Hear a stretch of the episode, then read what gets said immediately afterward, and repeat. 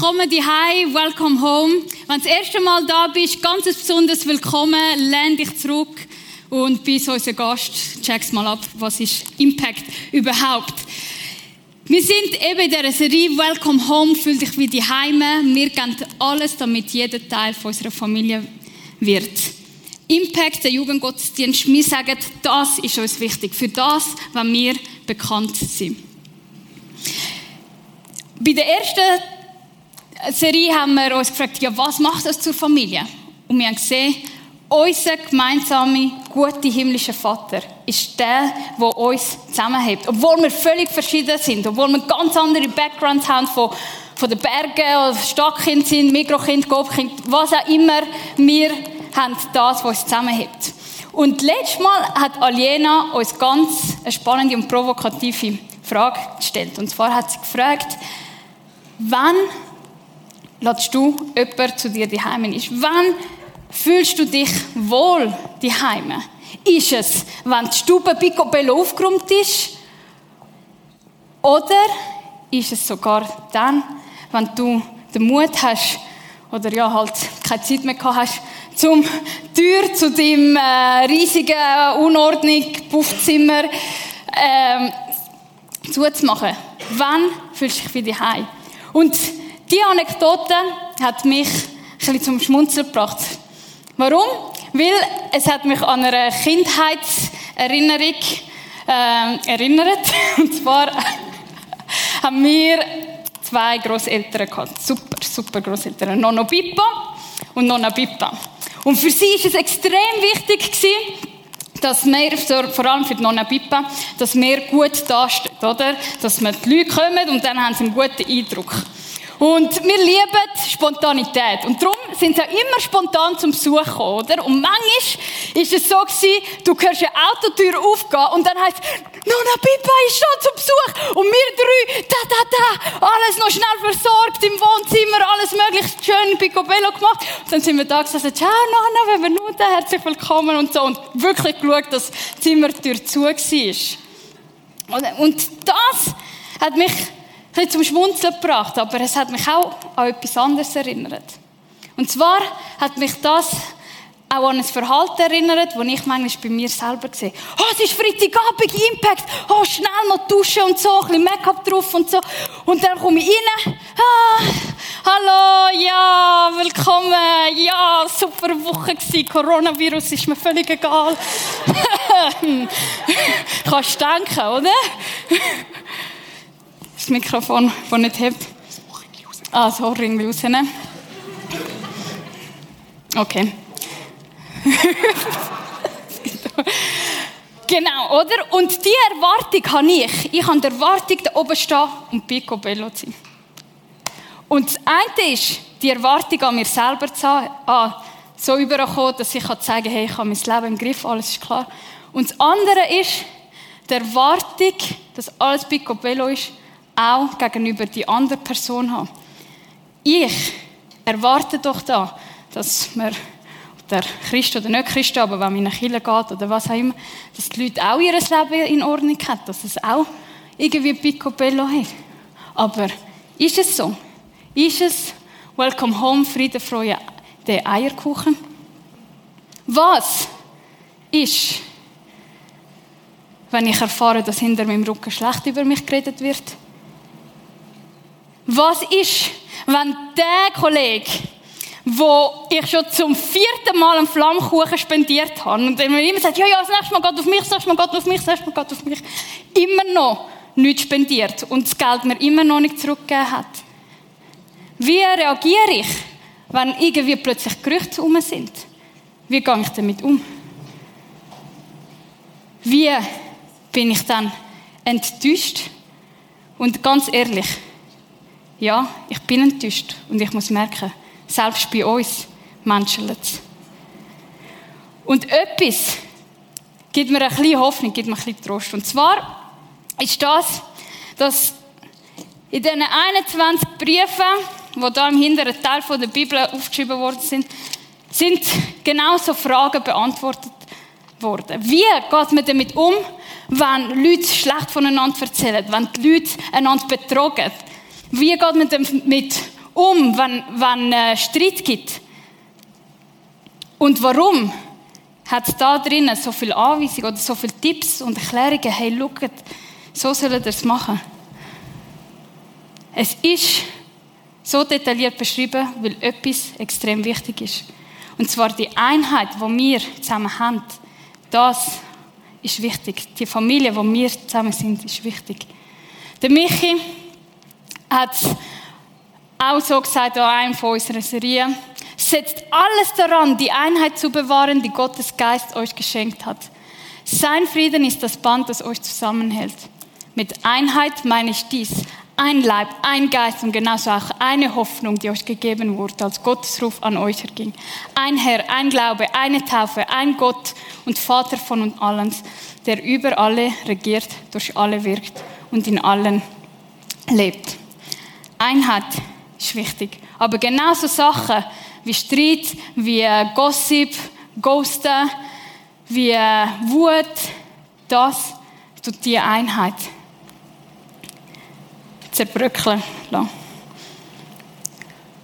Und Paulus hat das bei seiner eigenen Kille, der Epheserkille, hat er gesehen und hat gesagt, das kann nicht so sein. Und er hat ihnen gesagt, befreit euch, okay? Es sind nicht einfach nur passen und sagen, es geht schon vorbei, ich habe sie jetzt ghosten drei Monate. Nein, hat befreit euch, macht etwas.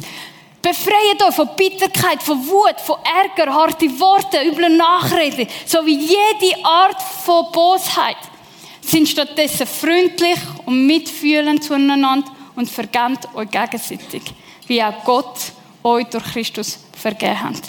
Und jetzt kannst du noch sagen, ja, genau, Stefania. Und nachher soll ich dieser Person auch noch die Hand küssen? Oder nein, warte, es sind nicht die Hände, es sind die Füße, die man gewaschen hat und so. Und soll jetzt auch noch für äh, sie beten? Hallo? Weißt du eigentlich, was die Person mir gemacht hat? Weißt du eigentlich, wie mein Image kaputt gegangen ist? Und in uns innen fängt es an zu kochen. Und es geht, hey, nein, es geht wie nicht. Und ich merke, ich wird nicht, ich kann nicht vergeben. Warum? Weil wenn die Person mir etwas Schlechtes tut, dann macht das etwas mit mir. Und das Einzige, wo ich zurückgeben kann, aus mir raus, aus meinem Bauch, ist genau das Gleiche zurück. Ah, aha, du bist so. Aha, okay, du willst mit mir spielen, jetzt zeige ich es dir. Und so tut sich das aufwiegeln. Und es, es frisst sich in uns rein. Und trotzdem sagt Paulus, doch. Und genau dieser Person, genau dieser sollst du vergeben.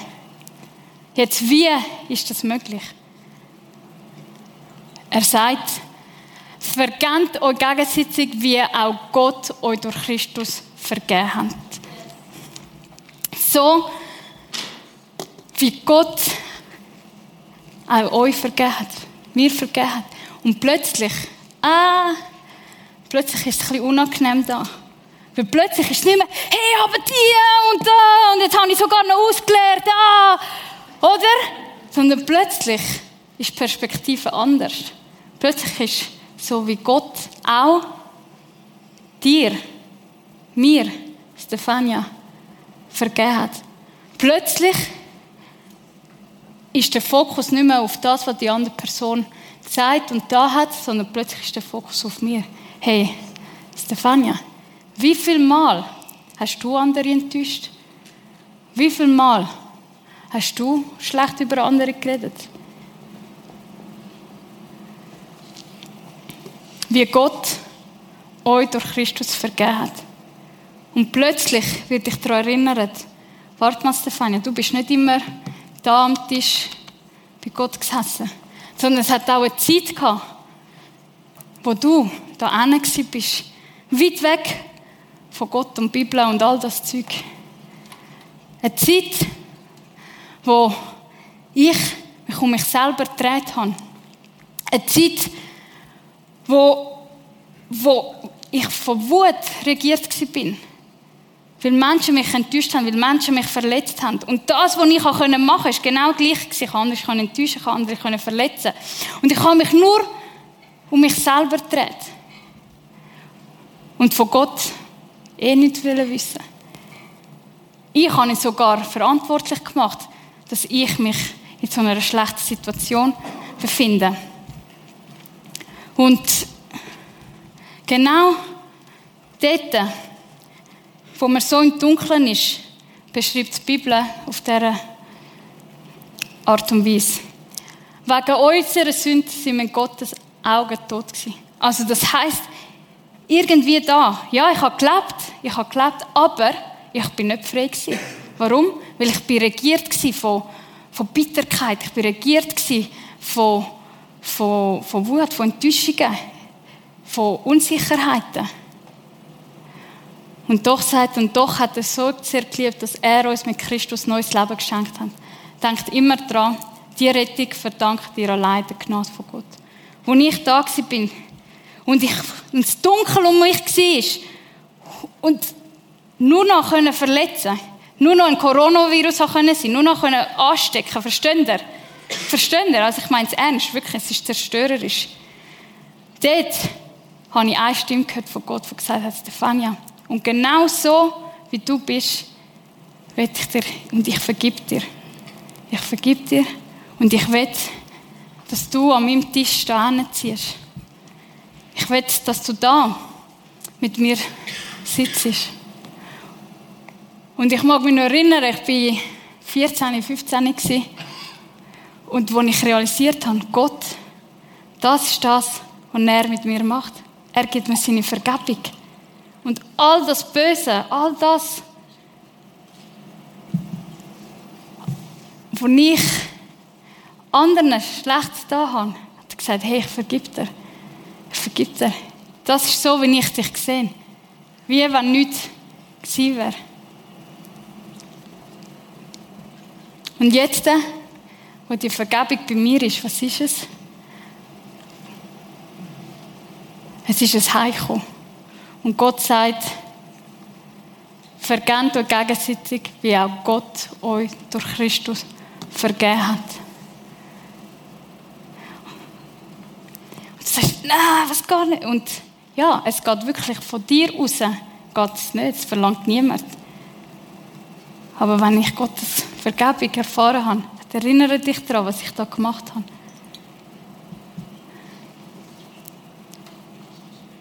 Wie weit kann Vergebung gehen? Ich möchte euch eine wahre Geschichte vorlesen von Corrie ten Boom. Das war eine Überlebende vom Ravensburger Konzentrationslager. Äh, Konzentrationslager.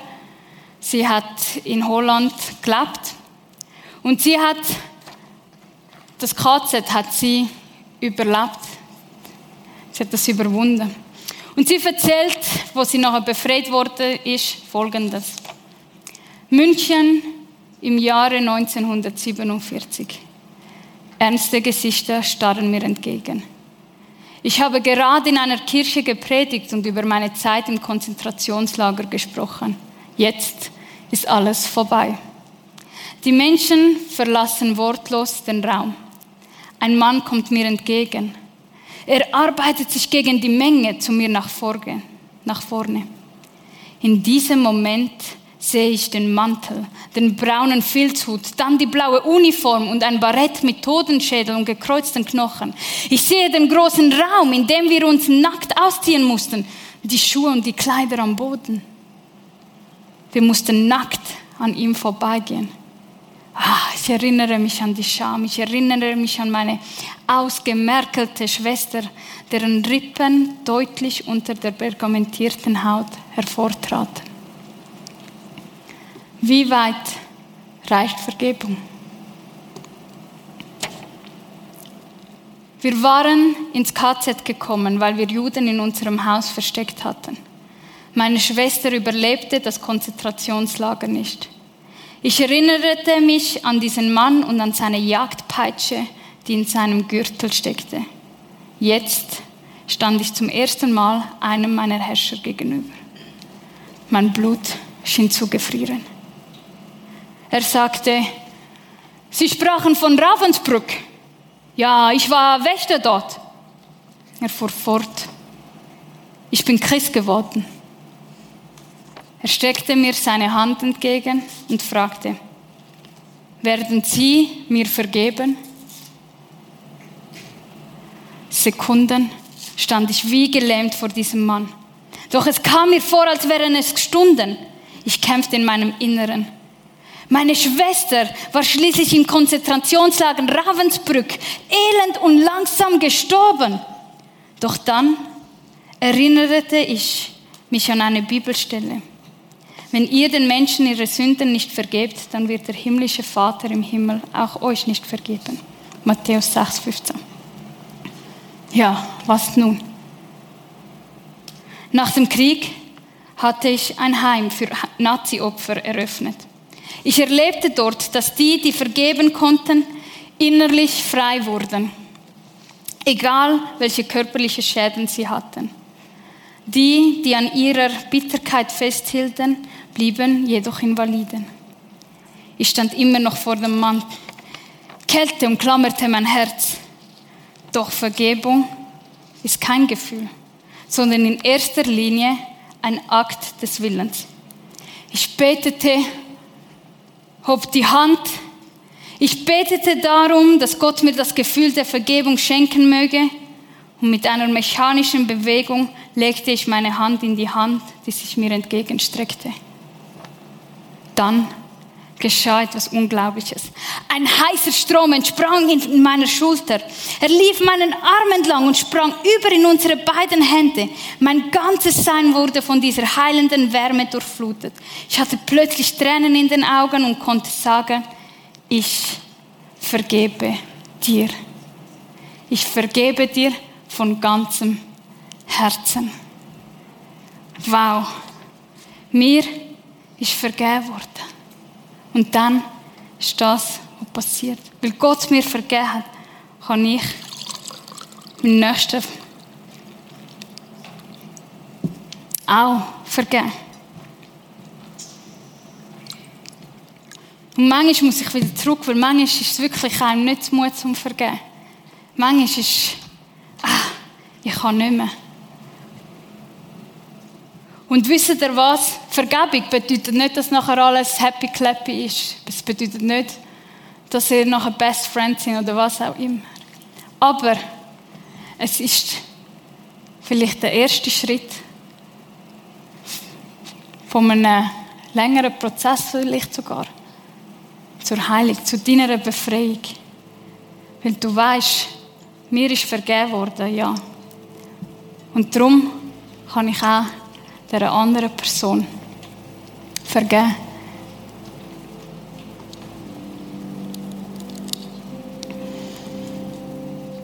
Vielleicht ist dir heute Abend jemand in den Sinn gekommen, wo du merkst, äh, ja, die hat mir eigentlich schon recht Unrecht da. Und ich weiß, gewisse Verletzungen gehen tief. Wirklich tief. Und das Schönste und das, was mich tröstet, ist, dass Gott nichts von uns verlangt, was wir nicht erfahren haben. Und manchmal ist vielleicht der erste Schritt, um da zu sein und zu sagen, hey, hilf mir. Hilf mir zu vergeben. Weil alles da drinnen wird etwas anderes sagen und machen.